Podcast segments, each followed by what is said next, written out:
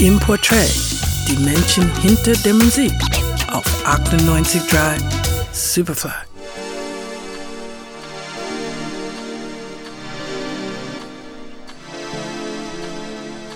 Detroit in den späten 70ern. Die Motor City hat ihren einstigen Glanz als Wirtschaftsmetropole hinter sich gelassen. Heruntergekommene Viertel und eine ansteigende Kriminalitätsrate prägen das Stadtbild. Für Jugendliche gibt es wenig zu tun, außer Radio zu hören. Eine legendäre Sendung gibt der verlorenen Jugend einen Hoffnungsschimmer, zumindest musikalisch. Auch ein gewisser Juan Atkins hört, der Electrifying Mojo. Es sollte sein Leben verändern. Nobody bad like you. This edition of the Midnight Funk Association is now being called to order. Electrifying Mojo Poseidon. Heute vor genau 55 Jahren erblickt Juan Atkins das Licht der Welt. Er wächst mit der Musik der Eltern auf. Soul von Motown steht oben auf der Liste, später dann die Sounds der P-Funk-Ära.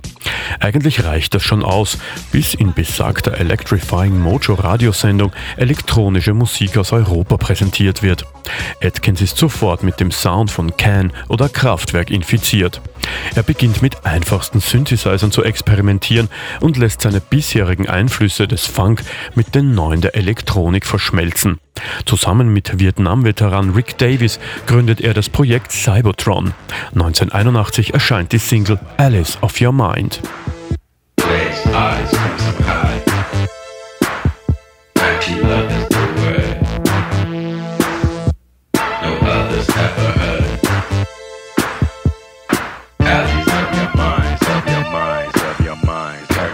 Ein wegweisendes Stück, welches die Popularisierung elektronischer Musik in der afroamerikanischen Community mit einläutet.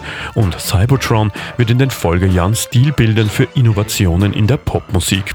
Das Stück Clear aus dem Jahre 1983 etwa wird bis heute gesampelt.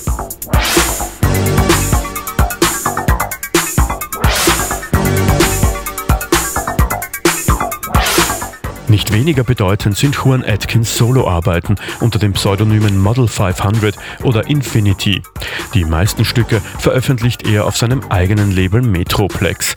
Der Sound of Detroit etabliert sich. Auch wenn Künstler wie Kevin Saunderson mit der Gruppe Inner City mehr Erfolg haben, so ist der Stellenwert eines Juan Atkins bis heute unangefochten. Bei Leuten wie Laurent Garnier in Frankreich, Sven Feth in Deutschland oder Ken Ishii in Japan gilt er als der Initiator. Und seine Single No UFOs gilt bis heute als Meilenstein der Techno-Musik.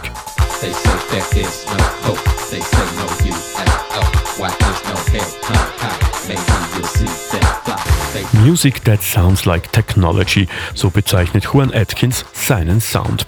Und der kennt viele Seiten.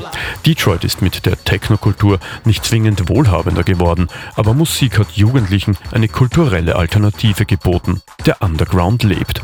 Alles Gute, Juan Atkins. 98.3 Superfly.